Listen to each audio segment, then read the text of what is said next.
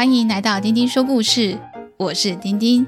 今天很高兴有玉山故事馆的玉山和一千步的缤纷台湾雨辰一起帮忙完成了这一系列的创作。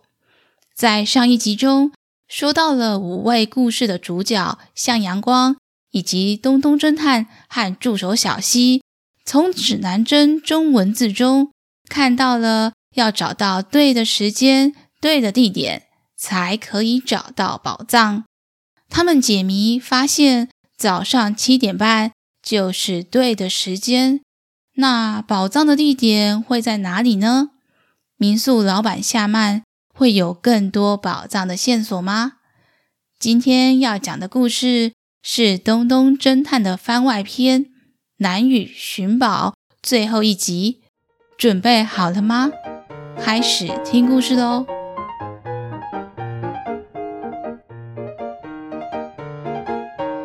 来到民宿，老板是一个五十多岁的中年男子，叫做夏曼左右。他很热情的跟大家打招呼：“Hello，东东、小希，你们这么快就回来了？”“是啊，夏曼老板，我们想要请你带我们参观地下屋。”“好啊，那有什么问题啊？你们还带了三位新朋友啊？小朋友，你们好啊！”“夏曼老板你好。”我们想要去地下屋看看有没有宝藏。嘿嘿，我也是个寻宝迷哦。在你这个年纪的时候，很喜欢各种跟宝藏有关的故事，也很喜欢猜谜解谜。我可以带你们去参观地下屋，不过你们可不能为了找宝藏就到处翻东西哦。我们不会的，老板就麻烦你了。夏曼先带他们到地下屋前的广场，广场上面立有三颗比较大的石头。哇，这三颗靠背石的形状真的就跟雕刻鳄鱼的牙齿一模一样哎！哇，小朋友好厉害哦！你们也知道这些是靠背石啊？小时候每到傍晚，爸爸工作完后，我们全家就会一起在这里看海。聊天，爸爸坐在左边那颗靠背石，妈妈坐在右边。这里感觉好悠闲，聊着聊着，我一定就会睡着了。这么让人想睡觉的地方，跟宝藏有什么关系呢？还是指南针的意思是宝藏是埋在靠背石下面，要把它挖开来看看？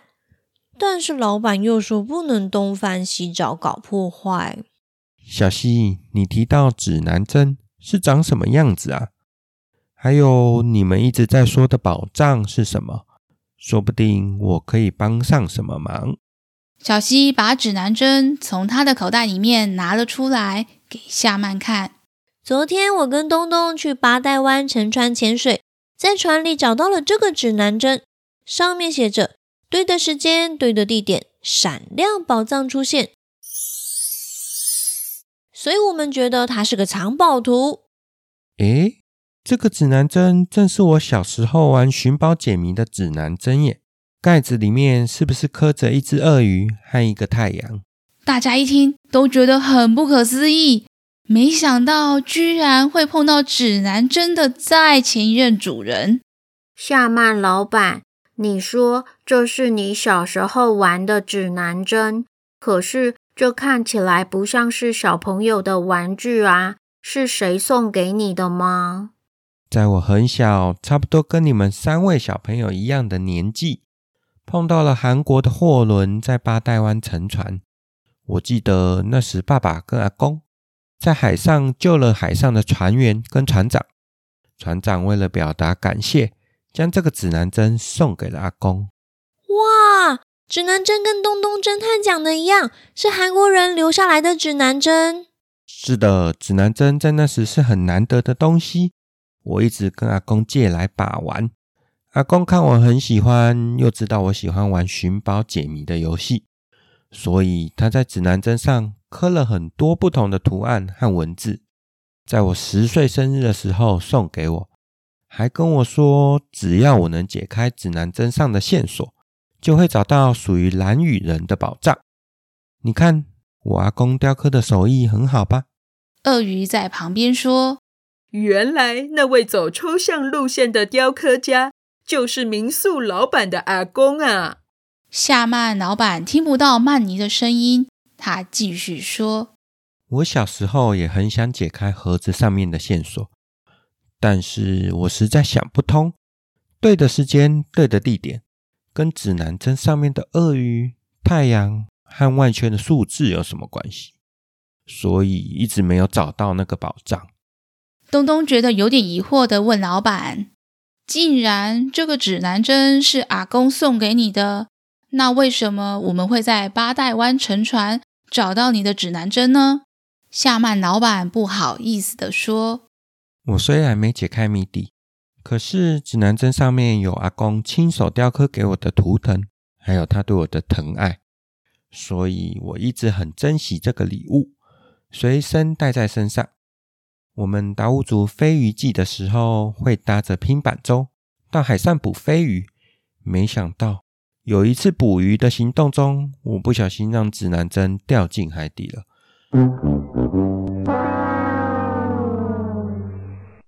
我一直很懊恼，潜水好几次都找不到。蓝屿附近有很多暗流，我猜指南针随着洋流飘到了八代湾。哦，原来是这样啊！那我们今天再把这个指南针带到你的面前来，真的是命运的安排啊！而且我们已经解开了时间的谜团了。鳄鱼和太阳的图案对应到外圈的数字，指的是对的时间，早上七点半。至于对的地点，就不知道是不是跟这个靠背石或是地下屋有关了。哦，难怪你们一来就说要找宝藏。不过，我想宝藏应该不会在靠背石下面，因为爸爸跟我说过。这个靠背石当初是他埋的，但是谜语的事只有我阿公跟我知道。那宝藏应该就是在地下屋里面啦。可是我在地下屋住了很久，也没有看到什么闪闪发亮的东西啊。夏曼老板，我想说，既然指南针都把我们带到这里来了，能够请你帮我们介绍一下地下屋，看看。我们是不是能够有进一步发现其他的线索？没问题，我也很想知道这个宝藏是什么。跟我来，我来帮你们介绍。夏曼带着他们低着头钻过了地下屋的大门。哇，从外面看只看得到屋顶，没想到进到大门里面，真的是一栋房子诶。感觉被保护的很好诶。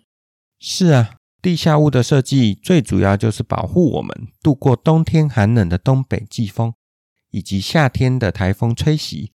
而且排水功能设计超级好的，都不会淹水哦。哦，好厉害哦！对呀，我也超佩服我们老祖宗的。我们达悟族最常说的是，要盖房子就要好好的盖，不能随便的盖。这地下屋有四个门，是我出生以后，阿公和族人们一起盖的，花了三年的时间。先是到山上家族的林地选木头做记号，然后等树长大，和族人一起砍木头运送下山，然后在亲戚邻居的合力帮忙下完成建造。什么？盖房子还要等树长大啊？那真的要很久诶。为了和大自然紧密而和谐的共存着，愿意先花时间等待，真不是一件容易的事。是啊，生命本来就是要花时间培育与成长的啊，所以我们在砍树之前，也会种下同样种类的树苗，才能确保树木生生不息。这样的坚持虽然很耗时费工。但却能使生命永续，这就是我们达悟族爱惜大自然的智慧。房子盖好的时候，还会准备隆重而丰盛的仪式，用好吃的芋头和猪肉宴请亲朋好友。可以说，整个盖房子的过程，代表的是我们对家族的传承和记忆。哇，听起来好棒哦！我都饿了。哈哈，说到吃，我来带你们参观地下屋的餐厅。接着，夏曼介绍了地下屋的空间使用，然后还带他们看达悟族的长刀、装飞鱼用的盘子和陶壶等等。想象看到一艘船的模型，有点像是独木舟，但是两头尖尖的，上面有红、白、黑的颜色，非常鲜艳，大约有四十公分长。这就是我们今天一直听到的拼板舟吗？是哦，这就是我们蓝屿最有名的拼板舟。制作一条十人座的拼板舟，需要两三年的时间。而这个模型是我阿公的作品，他的手工艺品很精致呢。之前有游客看到很喜欢，说想要买，我们都不肯卖呢。哇，它的花纹好漂亮哦！船上面的图案像是个小人一样，还带着四个小螺旋，也好可爱哦。东东侦探听着他们的对话，一边研究着模型拼板舟。觉得有点不太对劲，奇怪，这拼板舟前后两头弯曲处，通常都会刻有像是太阳的图腾，称为船之眼。但是这艘模型的船头却没有刻上船之眼，反而是留了一个圆形的凹洞。东东想起他在指南针的外壳上面。有看过一样的太阳图腾，于是跟小希借来指南针，并征得夏曼的同意以后，把指南针对准了那个凹洞放进去。没想到大小竟然刚刚好，紧接着咔啦一声，模型船里头竟然弹开了一个夹层，里面放着一张泛黄的纸条。大家都没有想到。模型船里竟然隐藏着那么精巧的机关，夏曼更是惊讶地说：“咦，我跟这艘拼板模型舟朝夕相处这么久，竟然都没发现？难不成它也是我阿公留给我的寻宝线索吗？”夏曼把泛黄的纸条拿出来念：“乘着船在对的时间到海上去，就会找到属于蓝雨人的宝藏。”原来对的地点不是靠背石，也不是地下屋，而是在海上。哦，太棒了！那我们只要在明天早上七点半到海上，就可以找到宝藏了。嘿嘿嘿，我的大宝藏！但是我们要怎么到海上呢？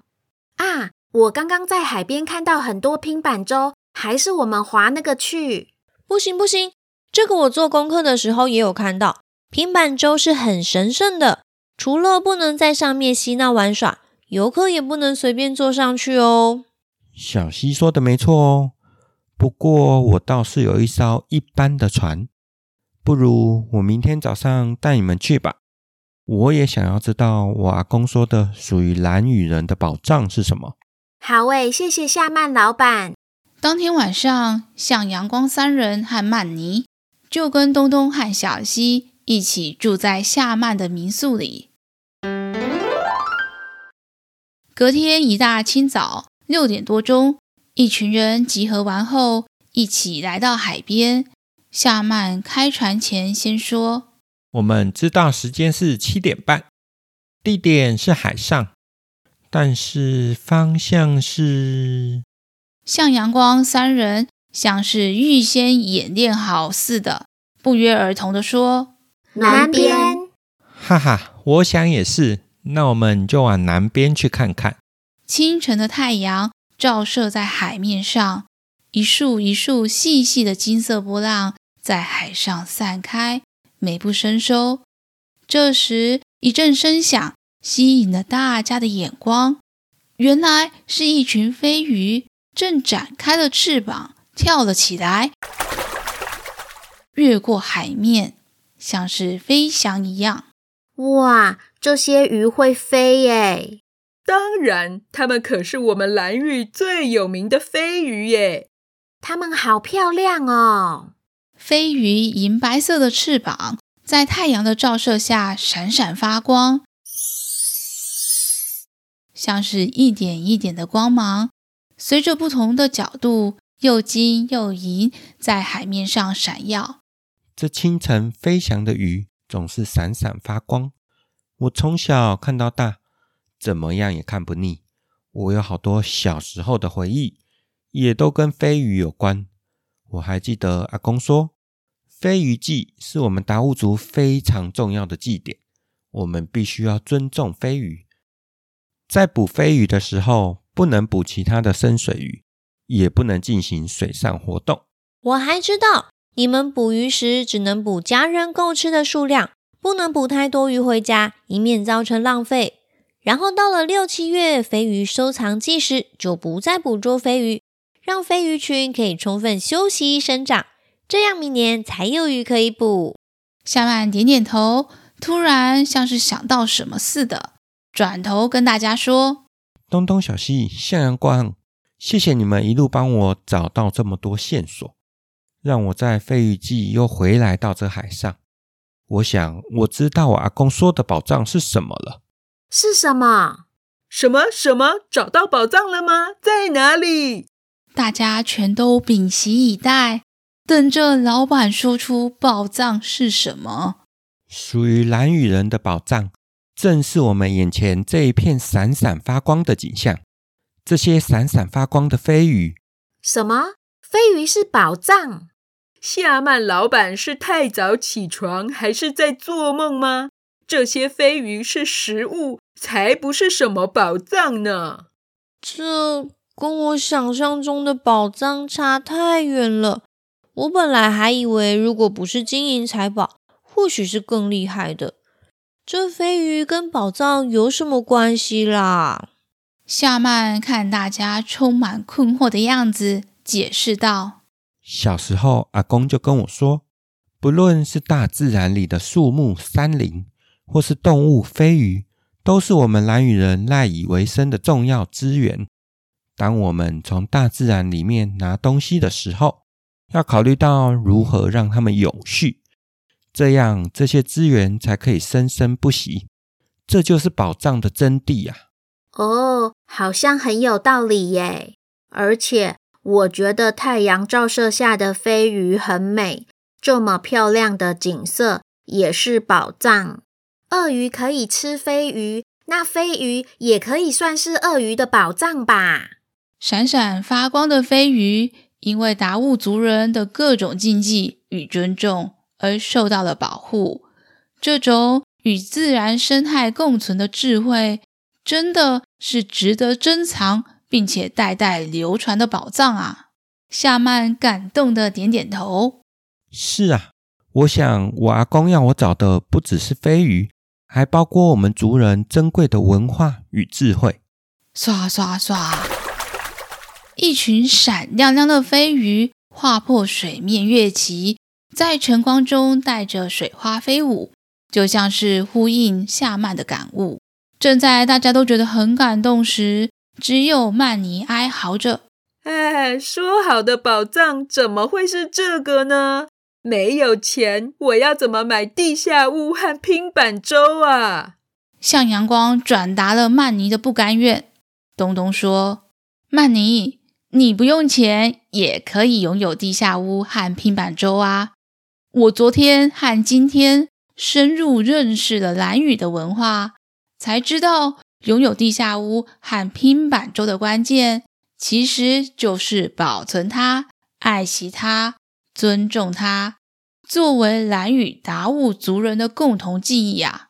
对耶，曼尼是一只很有文化素养的鳄鱼。这些他一定都知道。是啦，是啦，我这么有文化，怎么会不懂？我就只是很失望，宝藏跟想象的不一样而已啦。曼尼，夏曼老板说，等等上岸要请我们吃飞鱼大餐，你要不要一起吃啊？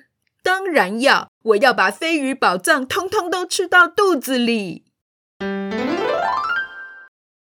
回到民宿，夏曼用飞鱼干做出了飞鱼炒饭、香煎飞鱼、葱爆飞鱼、三杯塔香飞鱼、味噌飞鱼汤。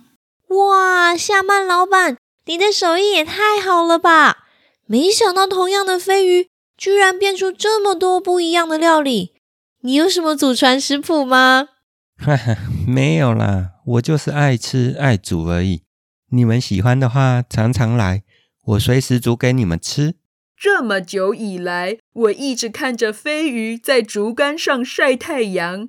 今天还是第一次吃到这么丰盛的飞鱼料理，果然跟着你们三人就会有好事发生。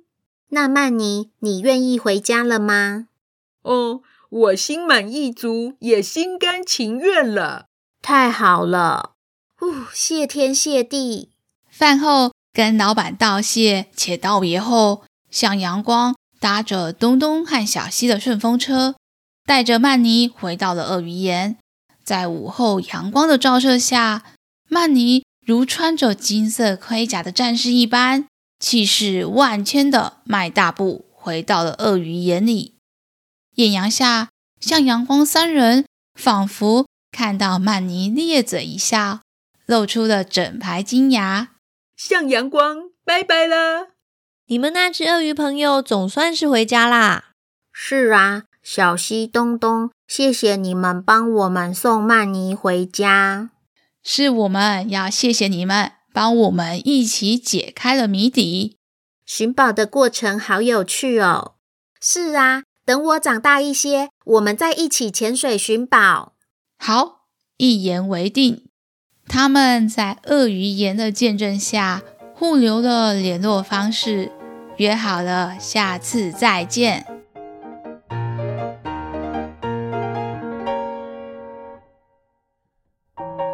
今天的故事就先讲到这里。这一次跟玉山故事馆一起合作，丁丁阿姨我真的是收获满满。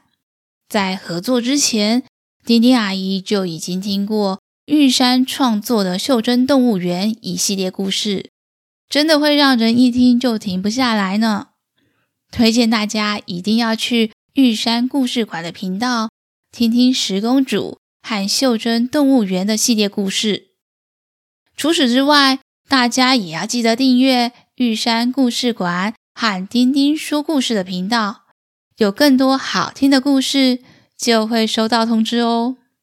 下一个礼拜，阿姨要开始讲第六季的故事，是一个讲三个小朋友寒假的时候去参加魔术营的故事。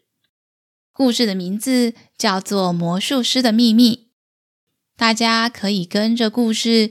一起去发掘魔术的秘密，也让小朋友一起来猜猜看，除了学魔术，故事里还有什么新奇的事情会发生呢？小朋友们喜欢今天的故事吗？下次我们再一起听故事吧。下次再一起听。